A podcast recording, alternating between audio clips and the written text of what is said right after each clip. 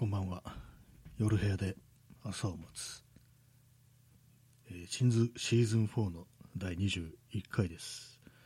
えー、スタートです。本日は11月の21日、時刻が23時41分です。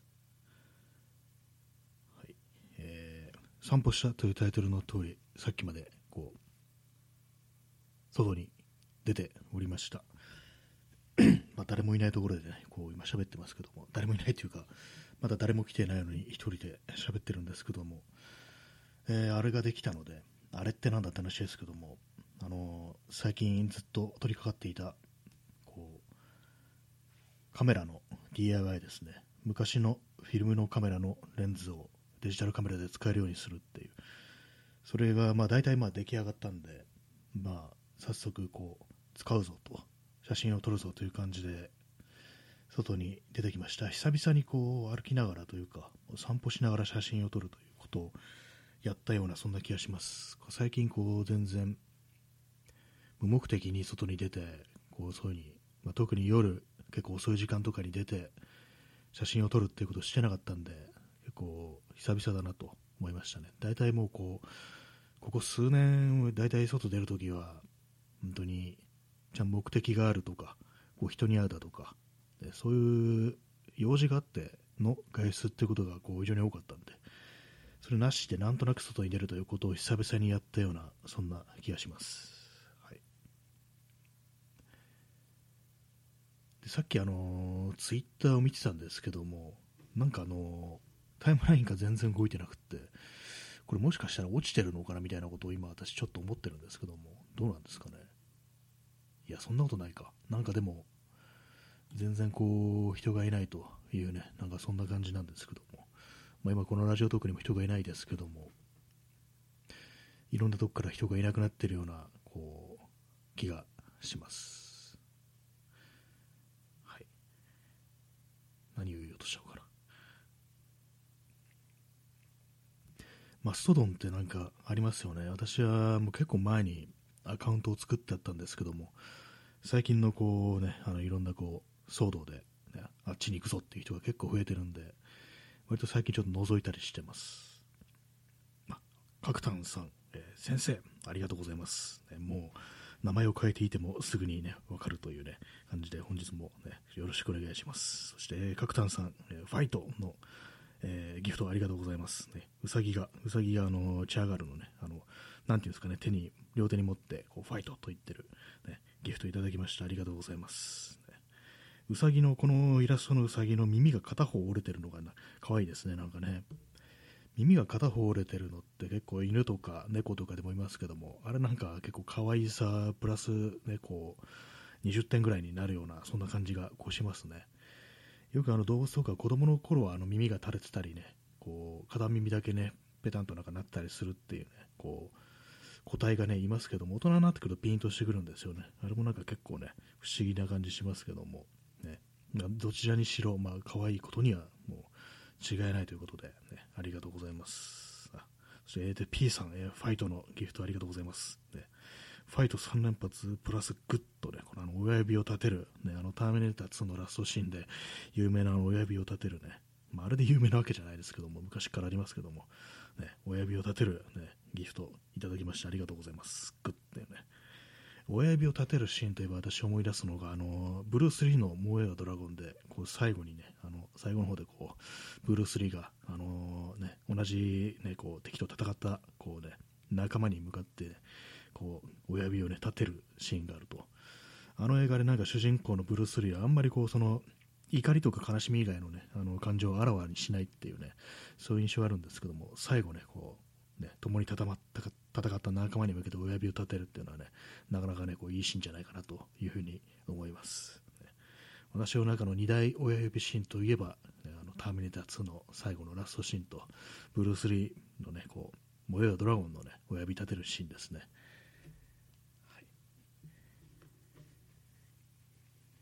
そのようなわけで、えー、散歩、散歩してきて、で、こう、最近ね、ごちゃごちゃやってた、そのカメラの、なんだかんだ、あれがあの映りはどんなものかという、ね、感じでこう見てみたんですけども、結構あれですね、なんかこう、暴れ馬というかなんというか、昔はすごく古いんで、多分、なん下手したら1950何年とか、そのぐらいの昔のレンズなんで、まあ、せいぜい60年代とかかなと思うんですけども、まあ、作りが古いのと、あとレンズっていうのは大体今の現代のレンズっていうのはコーティングがされてるんですね、レンズのガラスのに。であの反射を防止するために逆光とかに向くあの太陽とかねそういう風に向けてもあの変なこう乱反射しないようにコーティングがされてるんですけどもこれがあの昔のカメラのレンズってそれがされてなくってノンコーティングというわけでだからこうあれなんですよね。光源にこうレンズを向けるとふわって感じでこうねあのフレアみたいなのが出るっていう。まあ結構そのねちょっと描写が割とねなんか結構暴れるってそんな感じでしたね。そしてピント合わせるのがなんかちょっといまいち分かりづらいっていう。まあ、デジタルカメラだからね、あのモニターで拡大すると分からずなんですけども、なんかこう、ずれずれてるような気がする、ピント合ってないような、微妙にっていうね、そんなところもあったりして、まあ、ちょっと難しいけれども、まあ、使いようかなという感じなんで、まあ、今のところ、まあ、いっかというね、そんな感じでございます。一応、三脚とかを立てて、こうしっかりピント合わせてっていうのもやったんですけども、まあ、それでやれば、まあまあまあ、まあ、使えるかなみたいな、そういう感じですね。まあ、レンズがどうのこうのっていうよりはね、まあ、それを使って何を撮るのか、何を表現したいのかっていう方が、まあ、大事なんですけども、まあね、こう、ね、なかなか難しいですね、昔のものっていうのは。えー、角田さん、えー、コーヒーに塩ってどうですか？ああ、どうなんですかね。なんか今考えてみたらそんなにダメじゃないような気がしますね。なんかコーヒーというと、まあ、せいぜい砂糖だというね、感じですけども、私しょっぱいコーヒーってあんまりこう考えたことなかったですけども、ちょっと今、あの傍らに、え、インスタントコーヒー入れてあるんで、ちょっと飲んでみます。これにあの塩を入れたらって今想像してみたんですけども、ちょっとありかもしれないです。なんかスープっぽくなるんじゃないかみたいな、ちょっと変わり種のスープみたいな、意外にありかもしれないですね。ちょっと考えたこともなかったんですけども、ちょっとね、やるのは少し勇気がいりますけども、結構ね、ありかもしれないですね。なんかこういろいろ具を具を追加してみるっていうのもありかもしれないですね。あ耳かきさん、家のギフトありがとうございます。これも初めて見ましたね。季節、季節ものですかね。今、季節性って言いそうになりましたけど、言いまし、言いまし、言いそうになりましたけども、それはちょっと病気っぽいですね。家っていいですね。家っていうと私思い出すのが、あのー、なんかすぐ映画の話しちゃいますね。さらば友よっていうフランス映画があって、これはあの主演がアラン・ドロンとチャールズ・ブロンソンという2人組な ,2 人組なんですけども、まあ、どういう内容かっていうと、まあ、あのクライムサスペンスってやつですよね、犯罪者ですね、まあ、あの銀行強盗の話っていうね、金庫破りの話ですね、金庫破りの話なんですけども、その中にですね、そのもう一人の主人公である、ね、こうチャールズ・ブロンさんがアラン・ドロンをね、こう、お前もこの計画噛んでみないかっていう感じで、まあ、誘うわけですね、この犯罪計画に。で、まあ、フランス人の、こう、アラン・ドロンに、こうアメリカ人の、こう、チャールズ・ブロンソンが声をかける。アメリカ人なんですけども、口癖がイエーなんですよね。まあ、そこはなんかこう、まあ、全編フランス語で喋ってるんですけども、フランス映画なんで、その時はね、あのチャールズ・ブロンソンがこう英語でイエーっていう、ね、シーンが結構あったりして、あと、なんていうかね、こう最後の方のシーンでね、あの言うんですよ。こうずっとね、あのチャールズ・ブロンソンが言ってた家をアラン・ドロンが言うっていう、ね、シーンがあるんですけども、まあ、詳しく言うとネタバレになってしまうのであれなんですけども、そのシーンもね、かなりこう、非常に印象に残ってますね。私のに映画の中の三大家の一つとして、こうね、アラン・ドロンとチャールズ・ブロンソンのさらば友よがね、こう挙げられますね。他2つは今思いつかないです。ね、じゃあ三大ってなんだよって感じですけども、ね、多分なんか考えれば出てくると思いますけども、今出てこないというね、そんな感じでございます。インスタントコーヒーを飲みます。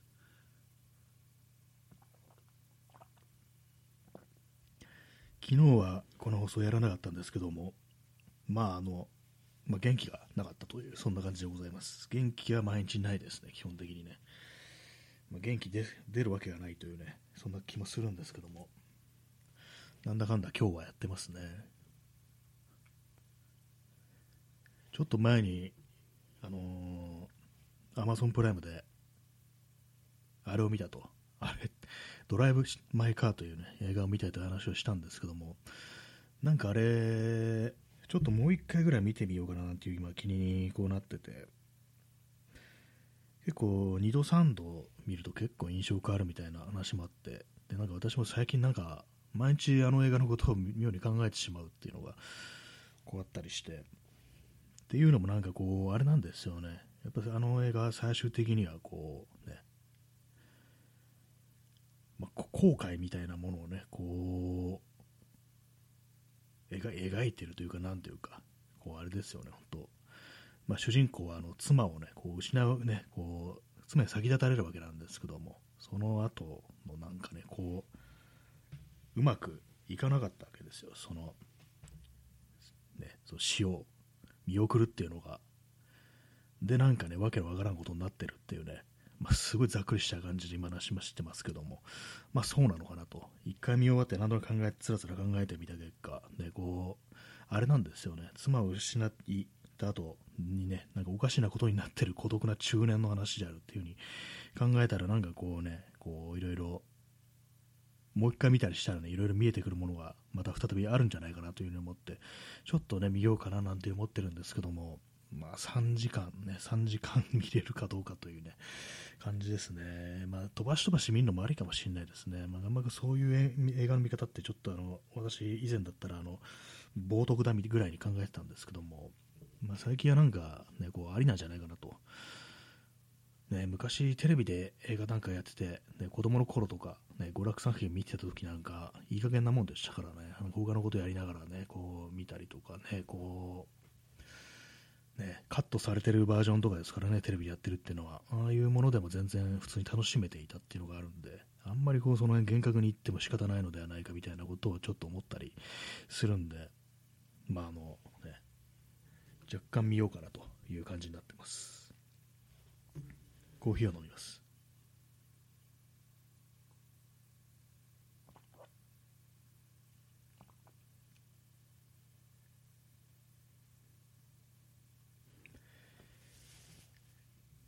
何かをさっきあの外を散歩しながら、ね、帰って、まあ、ラジオやるかって感じで、ね、こういろいろ考えてたんですけどもいつ話し始めると毎回忘れてしまうそういう感じのところがありますね。あそうださっきあのマストドンがどうのこうのって話をしたんですけどもやっぱりあれですねなんかこう書く場所によってなんか、まあ、文字は文字でも文章は文章でも書く場所によってなんか結構その気持ちというか、なんというか、感覚みたいなものと結構違ってきて、で、ま、ね、もう、ツイッターとかね、こう長いことやってますけども、最初ね、あの、最初にアカウント登録したのは2009年とかですからね、もうえらい時間が経ってるなというふうに思うんですけども、やっぱりあっちはなんかこう、すごく慣れてしまって、で、まあ、こう、人もね、ほんと少なくなりました、全盛期に比べて。で、私の中で、こうその人が少なくなった時点で、こう、なんか、あ終わったなっていうことをね、ずっと思ったんで、まあ、最近の中のイーロン・マスクうんぬんで、ツイッターやべえぞみたいなこと言われてるんですけども、あんまなんかそれで、こう、ね、思うことが、思うところがないっていう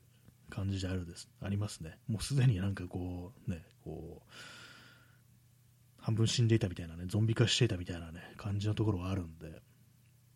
まあでも、実際亡くなって、亡くなっちゃったりすると、あの、なんていうんですかね、ちょっとインフラみたいなところがありましたから、ちょっと亡くなったら困るっていうのはあるし、亡くならない方がいいんだろうなっていうことは、まあ思うんですけども、なんか普通に自分がね、なんかこういろいろ発信したりだとか、人のね、こうツイートとかをこう読んで、こう、楽しめるかとなると、そんな感じじゃなくなって長いなというね、こう感じですね。えー、P さん、えー、確かに、ありがとうございます。そうなんですよね。なんかこう、すでに、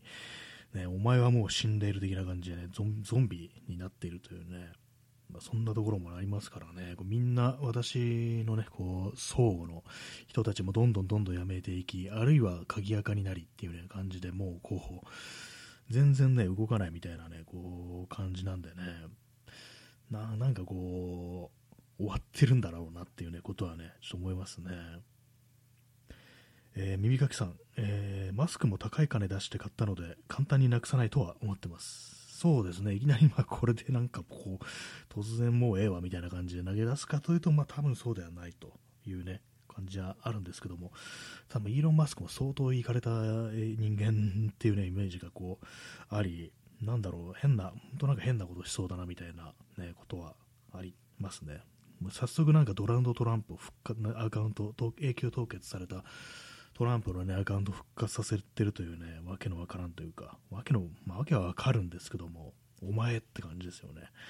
なんかね、ちょっと、非常にきな臭い感じのね、こう SNS になってしまうのではないかみたいな、そんなことも思ったりするんですけども、まあ、ただ、あのね、代わりのものはやっぱりないですね、本当にね。一番盛り上がってたこう時期にこう立ち会えたというのは、まあ、運が良かったのかなというふうに私は思うんですけども、まあ、そのことがなんか逆に執着みたいなものをこう生み出し、ね、こう執着する原因になったのかなみたいなことをね思ったりしてずっとなんかねこう見てますからね。本当なんか毎日必ずねあのツイッターとか多分見てると思うんですよ。もしかしたら見てない時もあったかもしれないですけども。やばいですよね。なんかね頭おかしい。頭おかしいという表現もどうかと思うんですけども。ね良くないと思うんですよ。基本的になんかあのね、なんかよくデジタルデトックスなんて言いますけども、多分やった方がいいっていうね、私の友人もね、なんかそういうことやったりして、ね、やったことあるっていう話を聞いたんですけども、やっぱ全然なんかこう、ね、すごく健やかになれると、ね、自己肯定感が戻ってくるなんてね、ふうに言ってて、ね、ああ、そうなんだって思うんですけども、やっぱなんかそこまでね、私できないんですよね、なんかね、依存症ですよね。依存インターネット依存症なんだと思います、多分。本当なんかこう、ね、あの、アキラ、大友克洋のアキラって漫画ありますけども、あの漫画の、もう中も言ってますけども、あの漫画の中のセリフでね、あの、あれですよ、あの、清子っていうね、あの、超能力を使うね、あの女の子、ね、に向かってね、こう、お前たちの力は、ね、主人公の金田が、お前たちの力は不幸せしか生まなかったのかっていうね、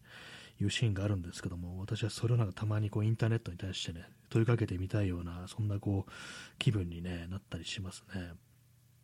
不幸せ、不幸せしか生んでないことはないですけども、結構なんか見てて不幸せな気分になる、暗い気分になるっていうことがあるんで、どうすればいいんだろうっていうね、まあ、見るものですよね、本当にね。なんかこう、使いようなんだと思います。インターネットの世界というものは、結構はその日本のインターネットっていうのは2チャンネル的なものがあまりにも力をね、こう、つけすぎたというか、ああいうなんかこう、テキストでのコミュニケーションみたいなものが、こう、ね、ちょっとなんか大手を振りすぎたのかなっていうのも、大手を振るって表現で合ってるのかな。まあ、とにかくあの、大手を振って歩きすぎたというか、なんていうか、ああいうのばっかり、あれがインターネットみたいな感じになっちゃったのかなと思うんですけども、あとはあれですよね、金儲けで、ね、お金のためになんかクソみたいなブログを作るっていうね、そういう、まあ、未だにそういうのたくさんありますけども、なんか本当にこう、ね、良かったのは、なんかもうね、あのー、あれですよね、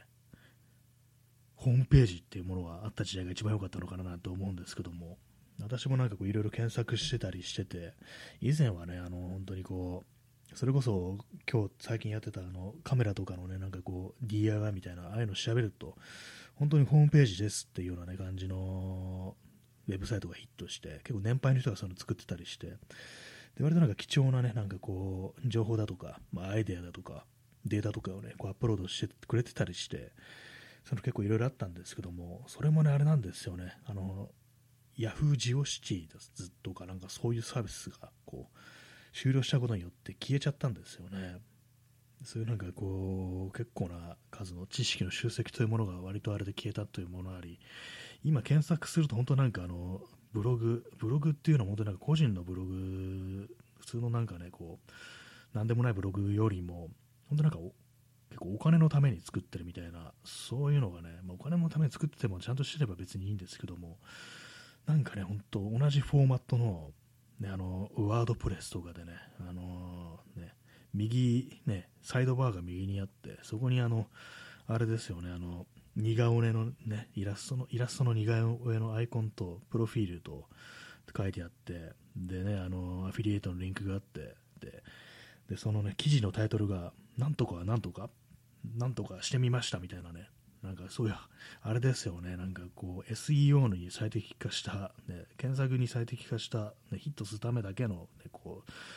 そういうね、本当大量生産というか、まあ、そういうテキストがあると、あれも本当なんかもう、っ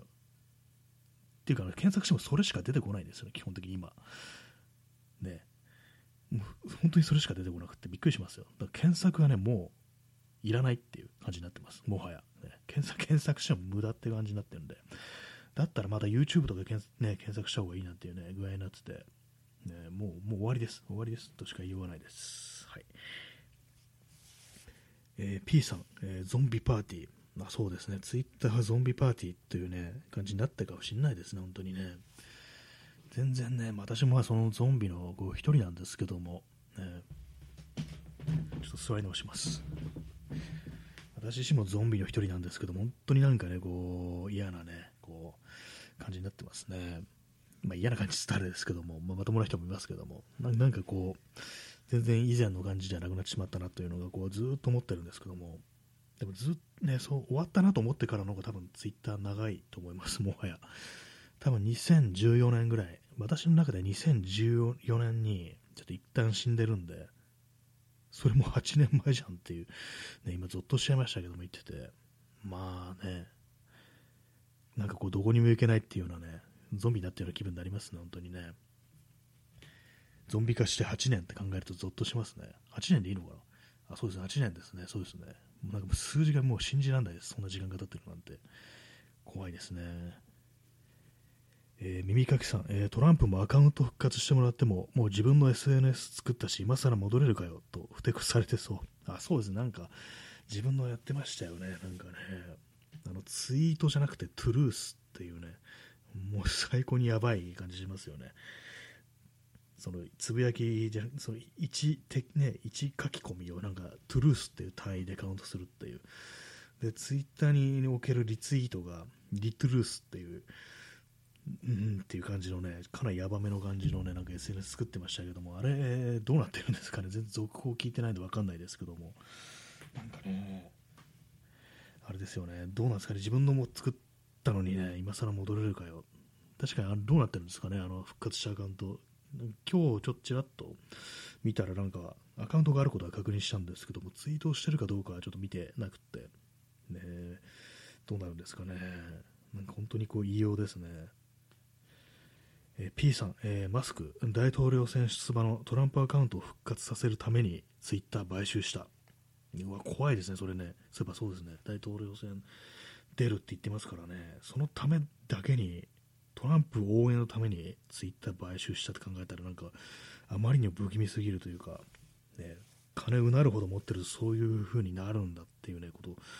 ねちょっと考えちゃいますね。怖いですねそれね。耳かきさん延長してありがとうございます。延長させていただきました。早速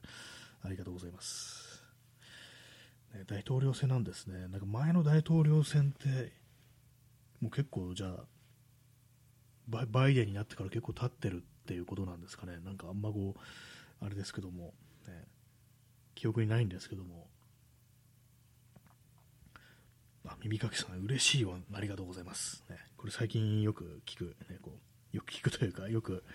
出てくるギフトでね、これは確か、私、今今日あの、ね、あの、音を出してないんでね、聞こえてはないんですけども、確かあの、嬉しいっていうね、あのボイスがね、こう、添えられてるという感じでね、結構人気のある、こう、放送とかだと、これが連打されて、こう、あの、喋ってるね、こう、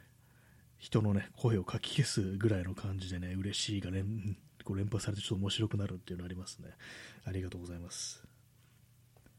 え P さん、えトランプ、コロナからの生還者。あ、そうコロナかかってましたね、なんかね。あの時なんか本当になんか亡き者になってくれないかなみたいなことちょっと思ったんですけども、なんか、ね、元気に回復しちゃうったよね。うーんな、なぜだろうっていう、まあでも本当なんか、でもあれですよね、考えちゃいますよね。優先的に治療を受けたんじゃないのみたいなね、ことはやっぱり思うんで、まあ大統領だからそういうこともね、ありそうですけども、うーん、何だったんですかね。あれ、ほん今2022年だから、一昨年とかですよね、多分ね、2020年とかですよね。なんかこう、時間っていつの間にか過ぎていきますね。ね夢は時間を裏切らない。時間も夢を、時間も夢を裏切らないとかはね、こう言いますけども、ね、どうなんでしょうか。ね、びっくりしますね、なんか本当にこう、そういう、時間のことをね、こう考えると、今日はあの、ツイッターの検索で、あれ時間指定、期間指定のね、こうツイート、検索があるんですよ。で、さらに、あの、フィルターでフォロワーのみっていうね、あ自分がフォローしてるアカウントのみっていうそういうフィルターがね、こう、あるんですけども、それでね、その検索演算してこう検索してると、あの当時の、まあ、その入力したね、こう任意のね、こう期間ですけども、当時のタイムラインというものが見れるっていうね、まあ、そういう感じになるんで、いわば、ね、まさにこうタイムスリップ的な、ね、こう感じになるんで、それちょっと面白いなと思って、なんとなくね、こう2011年3月11日とかね、なんかそういうのをこう見たりしてましたね。私、2011年のその東日本大震災の時すでにやってたんですけども、ツイッターは。ただ、あの転生してしまったので、あの前のアカウントを捨てて、今のアカウントにやってきたという感じなんで、ちょっと自分がいないんですけども、ね、なんかちょっと悲しかったですね。悲しかったというか、その時本当いろいろやり取りしてた人は、今でも、今はもうフォローしてないだとか、あとはもうこうやめちゃったとか、そういう人がかなりいたんで、なんかこう、ね、戻ったけど、ね、時間旅行して戻ってみたけどみんないなかったみたいな、なんかそんな気分になって少し悲しくなりましたね。えー、耳かきさん、えー、麻生の秘書がコロナかかった時に惜しいと思いました。まあそうですね、私も思いました。あれなんか、なかなかいい,、ね、いいとこまで行ってたのになっていうね、秘書といえば、ね、なんか多分、同じ車の中とかね、ああいうとこ同乗するんじゃないかなと思って、えー、密室、密閉空間の中にこういれば、ね、こう、うまくね、うまくっていうか、ね、こう映したりできん、映してたりしないかなみたいなね、ことがね、なんかこう、ね、あるんじゃないかなと思ったんですけどもね、なんか惜しかったですね、本当にね。この放送どうなんでしょう？大丈夫でしょうかねこれね、こういうこと言ってるのね。何かしらこう誹謗中傷だなというふうに言われそうですけども、ね、まあでも本当なんかこう偽らざるところですからね、本当にそう思います。私も。惜しいっていうね、思いましたね。えー、P さん、えー、かようなことのありえようはずがござらん。夢だ、夢だ、夢だ、夢だ、夢だ、夢でござる。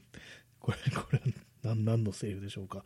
いいですね、なんかね、かようなことありえようはずがござらんってね。夢だと思いたいことってね、ほんと結構たくさんありますからね、本当にね。夢だ、ね、夢でござる、夢でござるって言って本当夢だった人っているんでしょうか。ねあ、P さん、え、柳生一族の陰謀。あ、そうなんですね。そういうセリフがあるんですね。知りませんでした。見たことないんですけども。えー、そういう、ね、夢でござる、ね。夢じゃないらしいですね。実際なんか悪夢を見てる時っていうのはあんまこう夢だ夢だっていうふうには思ってなくて、起きてからあ夢だったのかと思ってね、結構ほっとするっていうね、そういうのがありますね。なんか悪夢、ね、悪夢結構見てるような気がするんですけども、結構悪夢って見ると一日がなんか台無しになるっていう、そういうね、気がしますね。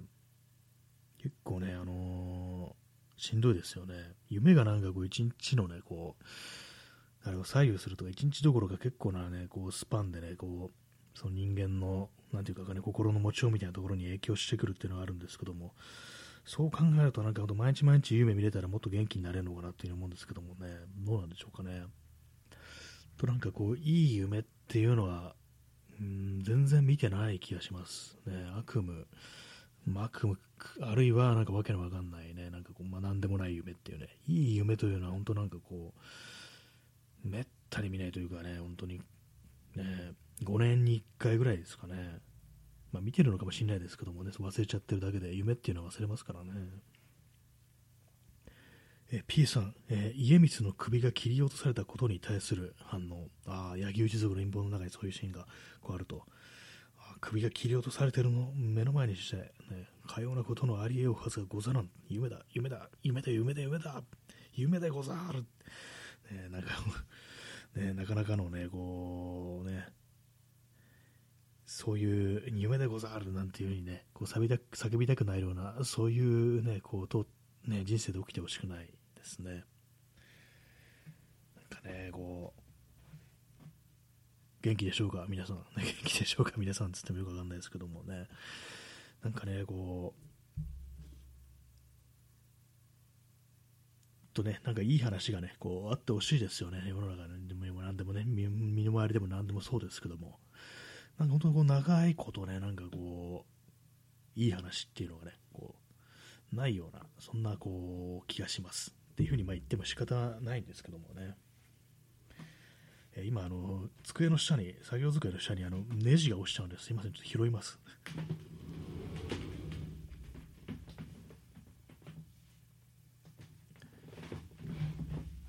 ちょっと雑音失礼します。あのそのカメラの工作用のね、精密ネジがちょっと置いてあって、それをポロッとね、落っことしてしまったので、えー、P さん、えー、ちょっと夢見ただけよ。そう、いつも夢見て諦める。これは何のセリフですか？なんかちょっと聞いたことあるようなね、なんか気がしますね。ちょっと夢見ただけよっていう。これは女性のね、女性のセリフなんですかね、この感じからすると。そう、いつも夢見て諦める。ね、諦めてますね、本当にね。本当いろんなこと、ね、あれやろう、これやろうっていう風にね、こう言って、こう、ね、やらないっていう、確かにその通りだっていうね。この間も話しましたけども、ね、こう最初やってね、うまくいかなかったからすぐに諦めたなんていうね、そういうことがこうたくさんあったなというね、ところはこう思いますけども、考えるだけでやらないっていうのがね、こう当たり前にはこう確かにこうなってる感じですね。まあのー、ね、陣を作るなんていう話をちょうど1年ぐらい前にこうしてでやっぱりこう、まあ、今もやるべきだなということは結構思ってるんですけどもななんでこんなにねこう時間をかけるというかこう取り掛からんのかっていうねことはこうありますけども。なんか本当大人になるとそういうなんか小さなことでもやるのにすごくこう気力を振り絞らないとできないみたいなそういうことはこうあったりするのかなと、ね、本当にこうあれですよ。中学生ぐらいだったらねすぐにやってるんだと思います、ね、あの頃のエネルギーがやっぱこう一番だなっていうふうにこう今でも思ったりします、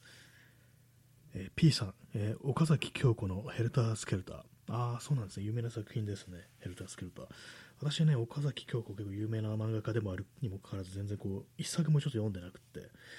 でどっかで多分見たんでねそのセリフどっかで聞いたんでしょうね。いつも夢見て諦めるっていうね、女優の話でしたよね。女優って言い方もあれですけども、ね、俳優ですよね、主人公はね。確かそんな話だったという、それぐらいしか知らないんですけども、なんか全身というか、ね、顔にかだけじゃなく全身整形してなんかスターの座に上り詰めるっていうようなね、そういう役者の話であるなんていうね、話を聞いたことがあります。夢見て諦めたことなんですかね。もう今じゃこう夢を見ることすらも、ね、しなくなったっていう感じですけども、ね、あれ、ああいう、ね、こう、まあ、よくこの放送でよく旅行とか、ね、結構好きな人いるけど、自分はなんかどこも行きたいと思わないなって話をしますけども、ね、旅行、あれもなんか結局、そう、夢を見てるどうせ無理だしみたいな感じで、こういろいろ諦めたのかなと。まあそう海外とかなんかそういうすごく遠いところとかね、そういうのってなんか結構ね、諦めがちですよね。諦めがちですよねって言い方ですけども。なんかね、こうハードル高いですからね、結構ね、行くのがね。なんか私ね、ちょっと、あれなんですけども、結構その、インターネットとかね、まあ、そういろんな話で、結構外国とか行ったりする人をこう見ると、なんかね、こうちょっとね、胸の奥の方になんかチクッとするものがこう、あるんですよね。なんか自分でもあんまこうそれ認識してないというか、何何かこう、もやもや、もやもやみたいなものを感じるって思うことがあって、あれ、これひょっとしてなんか自分行きたいのかなみたいな。っていうのも昔ね、あの、あんまね、こうその成長するに従って、あんま思わなかった。くなったんですけども、なんか中高生の頃ね、結構ね、あの外国とかね、行きたかったんですよ。それ以後なんか全然なんかそういう気持ち出てこなくなったんですけども、なんかね、やっぱなんかどっかそういう、ね、ここではないどこかに行きたいっていう気持ちひょっとしたらあるのかなみたいな、そういうことをね、ちょっと思ったりするんですけども、そういうのがあったりして、なんかその手の、話を聞くと何かこう、ね、もやもやっとしたものというか、なんかね、胸の痛みみたいなものを覚えるんじゃないかなっていうのは、そういうのはね、ちょっと感じたりしますね。インスタントコーヒーを飲みます。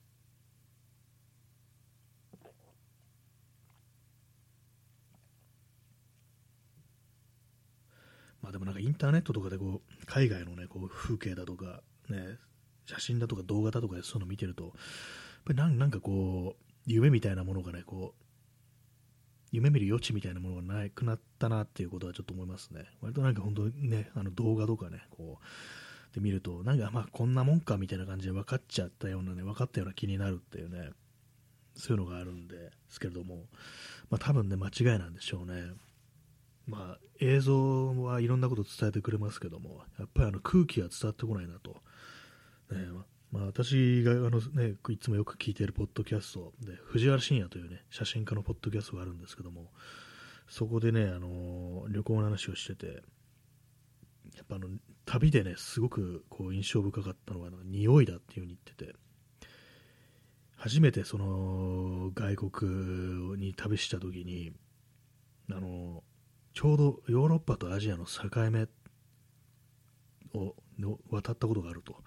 それがあのね、この話何回もしてますけども、あのギリシャからトルコに渡ったの、確かそうだと思うんですけども、その時船でね、こう渡って、で、まあ、トルコにね、近づいてきて、こうね、時に、まあ、船の上で、でもそこからもう、すごく濃密なアジアの匂いっていうものがしてきて、まあ、アジアの匂いって何なのかと言われるとわからないけれども、まあ、とにかくアジアの匂いとしか言いようがない。ですごく濃い。でそれをこう嗅いだ瞬間にすごくなんかこう、ね、なんか感傷的な気分になったなんていうことをね、こう言ってて、で、それで、こう、犬の遠吠えが聞こえてきたと。で、でそれでなんかこう、たまらない気持ちになったということを言ってて、そうか、匂いはね、映像じゃ全然わからんよな、っていうね、こともありますね。本当なんかね、どうなんですかね、でもなんかこう、まあ、海外じゃなくても、ね、こう、今いる日本だとしても結構あの匂いっていうものがこうあったと思うんですけども特に季節の変わり目って割となんかこうその時にしか漂ってこない匂いっていうそういうものがねあったと思うんですけどもなんかこう全然ねもう大人になってからそういうの感じられなくなったなと。まあそれはあの環境的に何かが変わったというねこともありますけども自分の感性的なものだとかでその本当になんか環境が何か変わってそういう匂いがしなくなったのかどっちなのか分からないですけどもそういうことはねちょっと思ったりしてだからもしかしたら今外国に行ってもやっぱそういうなんかすごく濃い濃密な匂いってものがしないところも増えてるのかなみたいなね本当なんか都市化されてるところとかはあんま本当にこうどこも同じになってるんじゃないかなってことはちょっと思ったりしますね。どうなんですか？ねアメリカとかの都市部とかなんかね、全然変わんないっていうね、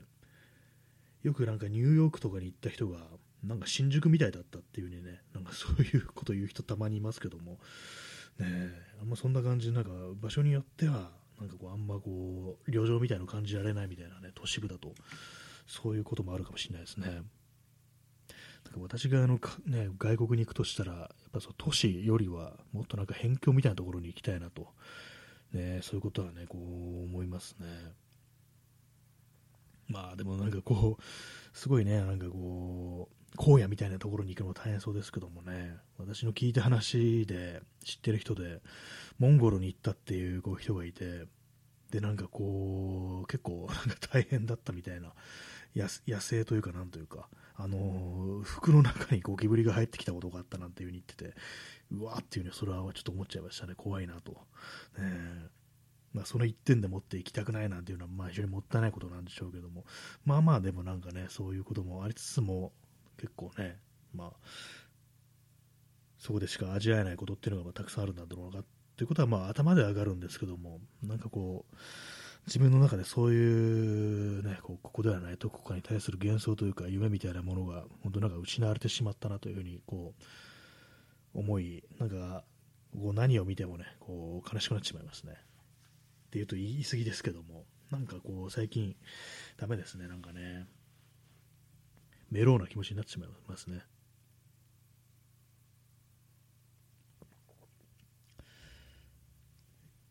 昨日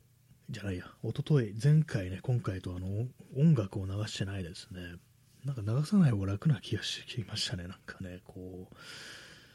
あの iPod のなんかこう、バッテリーがちょっとなくなりそうだっていう風に、こう、感じで、まあなんか充電するのめんどくさいっていうね、まあそれだけなんですけども、それでなんかちょっと売っちゃってあるんですけども、ね、何のためにワイヤレススピーカーを買ったんだっていうね、ことを思いますね。まあ、この放送であの音楽流す以外にも、枕元において、ラジオとかね、こうポッドキャストを聞こうかななんていうことを思ったんですけど、全然そういう使い方をこうしてないですね。最近、なんかこう、ポッドキャスト、ラジオとかでもなんか全然面白いものがこう見つけられてなくて、なんか飽きまへんという感じですね、本当にね。こうこの、ね、こうラジオトーク最初始めたのが、2020年の8月だったと思うんですけども、ねまあ、そこからね、もうえらい時間が経ちましたね、本当にね。2020年だから、2021年、2022年でね、こう、で、もう3年目に、はい、突入してるという感じなんですけども、まあ、何なのかっていうね、ことは思いますね。ちょっとなん、なんていうんですかね、こう、自分にとってこの音声の配信というものは何なのかというね、とは思うんですけども、まあ、別に何の答えも出てこないと、まあ、ただただこう喋ってるこうだけではあるんですけどもね、P さん、えー、ファイトと、えー、ゴーゴーの、ね、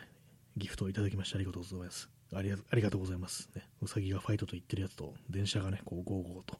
ね、山手線っぽい緑の電車が、ね、ゴーゴーというね、こう、文字とともにね、こうイラストがあるというものですけども、ありがとうございます。ファイトかっていう感じですね。なんか、そういう感じで、なんかこう、気分が上がっただとか、元気だった。最後にそういう感じでね、こう、だったのってどう、いつだろうっていうね、ことを、またなんかすごくまたね、あの、ちょっと暗めな感じになってますけども、ね、元気はね、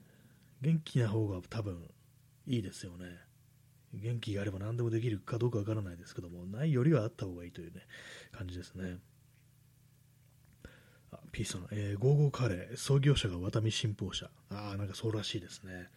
それを聞いて以来ね、本当にゴーゴーカレーを見ると、そのワタミのことを思い出し、ね、こう、うん、ここ、はい、ここで飯食うのやめとこうみたいなね、感じのことは、まあ、ちょっと思ったりしますね、私もね。まあ、なんか本当になんかね、食べ物や、なんかこう自分が利用する、消費するものでもね、何でもこう自分の納得いくお金の使い方というか、こうどうせだったらね、こう自分のね、こう、いいと思うところ、ね、賛同できるような、そういう考え方を持っている人のところにお金を落としたいというね、まあそういうのがありますから、まあそういう中でね、こう人生あと残り何回ね、こう、ご飯を食べられるのか、あの1日3食としても数は限られてますからね、そのうちの1回でもなんかゴーゴーカレーみたいなものに使ってしまうっていうね、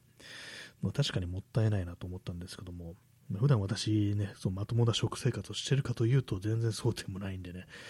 まあそのワタミ云々をね、こう抜くと、ね、なんかこう、お前もどうなんだというね感じになっちゃいますね。インスタントコーヒーを飲みます。このインスタントコーヒーだって飲める、ね、こう回数、ね、死ぬまで飲める回数っていうのはね、決まってますからね、多分ね。まあ、毎日100杯ぐらい飲むというわけにはいかないですからね、本当にね。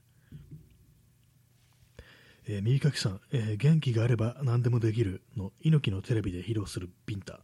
あれ1回100万円らしいです。大手広告代理店に勤めてる友人から聞いてびっくりしました。あなんかありますね、あの猪木がね、バーンとね、こうビンタでね、頬を張るっていうのありますけども、1回100万なんですね。やばいですね、100万円のビンタかっていうね、感じで、なるほどと。まあ、あれテレビとかでね、まあ、こう出てきて、どうなんですかね、テレビに出演するときの、普通の出演するときのギャラと、ビンタ料みたいなのがあるんですかね、もしかしたら。ね、ビンタ一発100万なんですかね。ビンビンタのその、その、1回のビン1回の回で100万円なのか、ね、一発100万円だったらかなりの、ね、どうかなってるっていうね。あ P さん、猪木は銭ゲバ。そうですね、猪木なら一発100万でもおかしくないなぐらいのことはちょっと思っちゃったんですけども、まあ、あんまりこう猪木のことよく知らないですけども、ね、どうなんですかね、一発100万だったらもうかなりのもんですけども、ね、やってそうっていうね、テレビでね、テレビってなんであんなお金がね、こう出るんですかね、ちょっとおかしいですよね、本当にね。今どうなのか分かんないですけども、今なんかテレビのギャラもなんかすごい下がってそうなね、感じありますけども、ね、昔は本当どうかしてたと。なんで今お金が回ってないのかなと思いますね。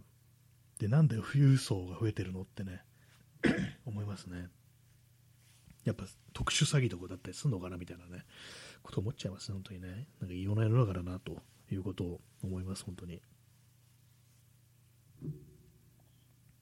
え、インスタントコーヒーをこう飲み干しました。なんかインスタントコーヒー最近なんかあの飲み終わった後に、なんかあの粉みたいのが残りますね。全部溶けてないのかっていうね。たまにジャリって感じのがね、残ったりして、ちょっと気持ち悪いんですよね。まあね。あ、P さん、えー、憧れを持っていた人が仕事で関係性を持つとほぼ100%幻滅するとのこと。猪木、えー、猪木って感じですね。そうなんですね。うわ、こんな人だったのか、こんな銭ゲバだったのが猪木っていうね。うわーって感じですね。何なんですかね、猪木ってね。なんかこう、昔あの力道山のね、付き人というか弟子だった時は、なんか本当なんかいろいろいじめられたりしてね、こう、大変だったというね、そういうことらしいんですけども、なんかね、こう、そういう感じの扱いを受けてきた人だから何かこうもう少しこう首相な人間性というかなんなんというかこう なんかこう慎んでるんじゃないかみたいなねことをねなんかこうちょっと思っちゃったりするんですけどもあんまこうねあの関連性はないですけどもなんとなくねこうその力道山に殴られてねこうクソもうやめてやろうっていうふうに思ってる猪木っていうのと銭ゲバの猪木っていうのはなんかこう自分のなんか頭の中であんまこう繋がらないようなねこう感じもあったりしてまあでもなんかね、一発100万の人間になってしまったというね、結局は幻滅100%幻滅される人間ってすごいですよね、本当にね。えー、耳かきさん、えー、体育会系の負の連鎖あ。やっぱりそういう感じになっちゃったんですかね。やっぱりこう、殴られてね、こう育った、ね、こう、人は人を殴るようになるみたいな感じで、ジャイアント馬場はなんかいろいろ可愛がられたと、お前は才能があるっていうね、ことでね、いろいろ、まあ、あの人あの人で結構いろいろなったのかもしれないですけども、まあ、とにかく力道さんからは割と可愛がられたなんていうね、こう、ね馬場さんはなんだね、か可愛がられて、俺はなんで靴べらで殴らなきゃいけないんだみたいなね、なんかそんな感じだったらしいですからね、猪木も。えー、P さん、えー、猪木も力道山も日本に裏切られた人たち、ああそうですね、猪木、あのー、ね、ブラジルに、ね、こう移民して、で、まあ、戻ってきたっていう人ですよね。力道山もあれですよね、出身はあの朝鮮半島っていうね、こう、人ですよね。力道山もね。なんかこう、日本に裏切られた人たちって考えると、何かこう、本当にこう、ね、やっぱ歴史って続いてるんだなってことはね、いろいろ思いますね。なんとなくそう、こう、自分のね、考えたよりも、なんかこう、過去からの、なんかこう、因縁というか、なんというか、そういうものっていうのはすごくね、こう、深いのかなとねねそういうふうに思いますね。まあ、最近のあのいろいろね、まあ、最近あんまりやらなくなりましたけども、あの統一教会とかのね、こう話もなんかこういろいろこうね、こう、なんかある、いろいろあるらしいって雑な感じですけども、ね。で、まあ、最近ね、あの、まあ、さっきも話しましたけども、あの藤原信也のポッドキャストを聞いてたら、あの、オウム真理教の話をしてて、で、まあ、オウム真理教のあの、朝原翔子、松本静雄が、あの、あの人、あの人っていうか、あの、熊本の出身であるということで、まあ、熊本、向かいが、あの、あれなんですよね。あの、松本静雄の出身地の向かい、対岸が確かの水俣だったっていうね、ことで、だからまあ、朝原翔子、目が見えなかった、目が不自由だったのは、水俣病だったんじゃないかみたいなね、なんかそういう話をしてて、私なんか結構その、昔本本でも読んだんですけども、藤原信也も、結構そういうのもあれですよね、その歴史というものですよね、なんか因縁みたいなのがずっと続いてて、なんかそういうところから何かこうね、こう復讐めいたものがあったのではないかみたいな、そのオウムがテロを起こしたという、ね、ことについては、そういうね、日本という国に対する復讐めいたものがあったのではないかみたいな、そんな話をね、こうしてましたね。えー、P さん、えー、大体日程が悪い。そうですね、大日本帝国がやらかしたことのツケみたいなものというか、因縁というものっていうのがすごくなんかこう、今の時代というか、後に起きたこと、いろんなことに影響してるっていうのは、本当なんかありそうですよね。まあ、我々、ね、戦後生まれ、すみません、あの戦前の人がいたらね、こう、すいませんね、もしかしたらあの戦、結構年配の方がいらっしゃるかもしれないですけども、戦中とかね、こう、戦前の方もおられるかもしれないですけども、まあ、基本は戦後のね、太平洋戦争の後に生まれた我々、あんまこう考えないですけども、ね、すごいでかい話になってきましたね。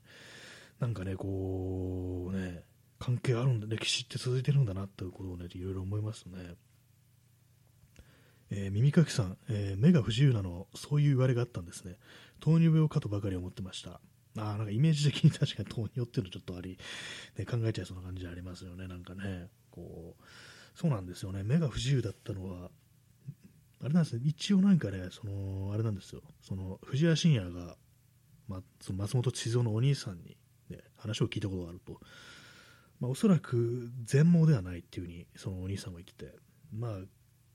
ほとんど見えてないだろうけども、うっすらまあなんか光みたいなものを感じてるんじゃないかみたいな弟は、そうじゃないこと、そうじゃないかっていうに言ってたんですけども、お兄さんの方はもう全盲っていうね、ことらしいです。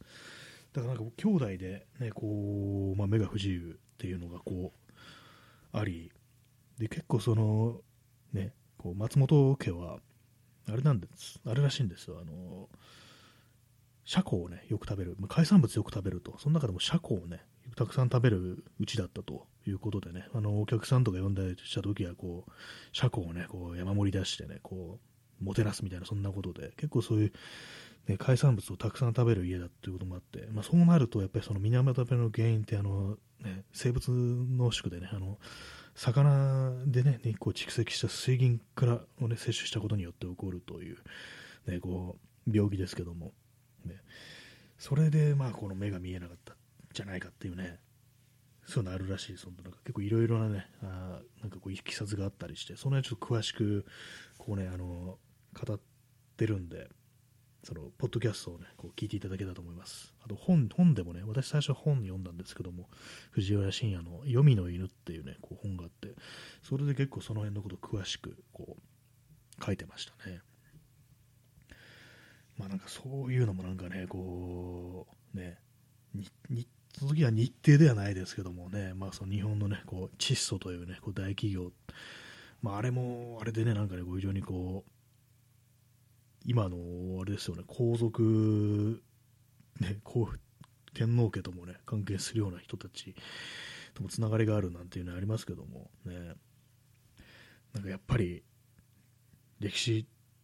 だっていうね、ことはね、雑な感じのことを思いますけども、ね。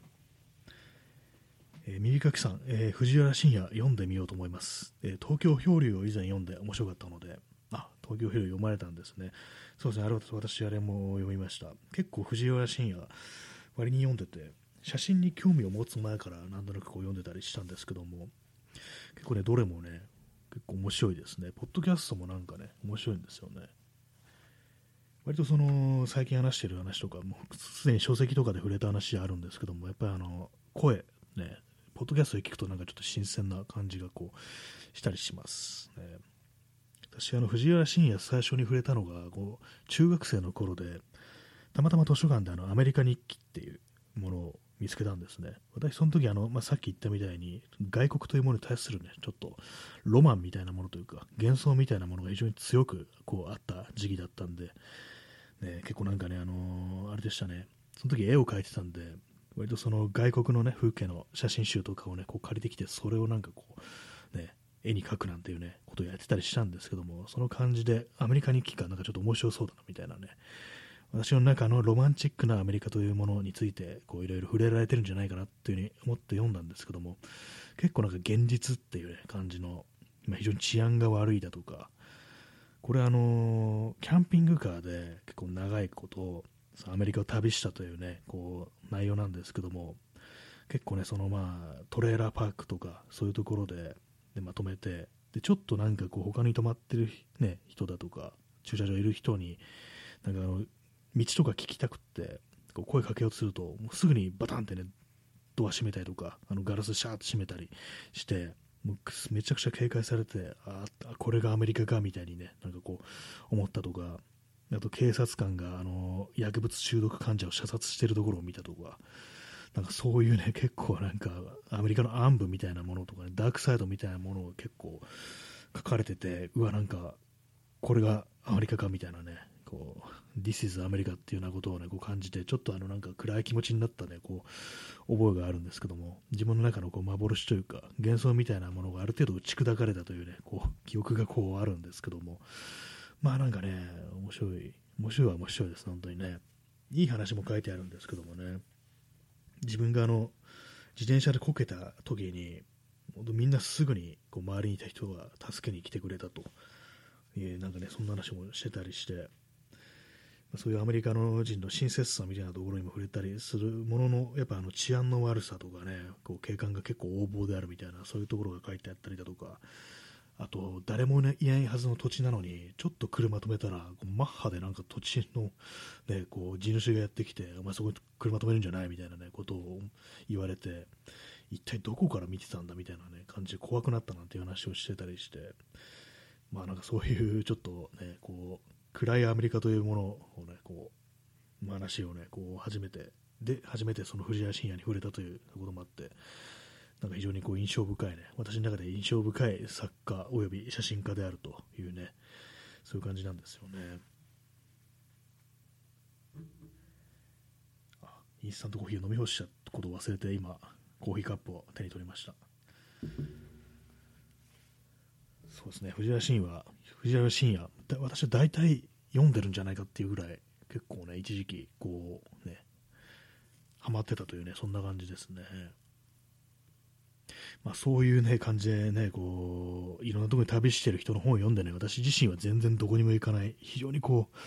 う、ね、あのー、行動範囲が狭い人間になったのかなんかちょっと不思議ですけども、だからこそああいうのを読んでるのか、読みたくなるのかなというね、気持ちありますね。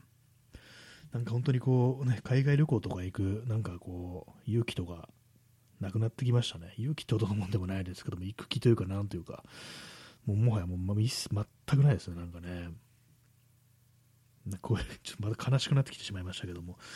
なんかね、本当あれですよね。えー、時刻は0時38分でございます、ね。今日も遅い時間、遅くまでお付き合いいただきというね、感じなんですけども、11月の22日ですね。もう、もうすぐ12月なんだって考えると、なんかこう信じがたいですね。なんでこんなに時間帯早く過ぎるんだろうっていうね、なんかこう時間の時の流れみたいなものについて思いを馳せると、本当なんかこう、ね、悲しくなってきますね、本当に。悲しくなってくるって言ったらあれですけどもね。ね、こう、この放送聞いていただいている皆さんとも、皆様とも結構ね、長いお付き合いになっておりますね、本当にね。なんかこう、えー、で、まあ、初めて聞きにいただい聞きに来ていただいたという方もいらっしゃるかもしれないですけども、結構ツイッターとかでね、こう、ね、相互フォローとか、そういう方結構ね、ありますからね、本当にね、長いですからね。えー、P さん、えー、アメリ、アメリカ、AMERI、KKK、ね、フューチャーポリスオフィサー。KKK ってあれ、なんかね、あの黒人差別の団体を、ね、レイシストの集まりをちょっと思い出しちゃいました。アメリカって感じですかね。未来の警官、フューチャーポリスオフィサー、なんか、なんか元ネタがあるんですかね、これはね。まあ、KKK ね、勘弁だって感じですね。トランプ勘弁って感じですね、本当にね。なんかどういう風になるかわからないですけども、ね。ま、マストドンにみんな映るっていう未来はなさそうっていうね、それありそうですけどもね。なんかちょぼちょぼっとなんかね、まあ、書いたりするのもまあ面白いのかなと思うんですけども、まあね、なんかこう、一体どうなってしまうのかっていうね、なんか 世界がなんかそんな感じになってますね、コロナ以後っていうのはね、わかんないですよね。まあでもまあ、再び安定する時もやってくるのかもしれないですけども、まあ結局のところ大きな、ね、歴史の流れの中に我々全員がいるということは間違いないのだなということは思いますね。そういうなんかこう俯瞰してみると、ね、小さな小さなね、こう一つのなんかこう、ね、動きなんでしょうけれども、何を言ってるのか分からなくなった感じでございますけども、まあ、本日も皆様あのお付き合いいただきありがとうございました、えー、それでは皆様ご清聴ありがとうございました。さようなら。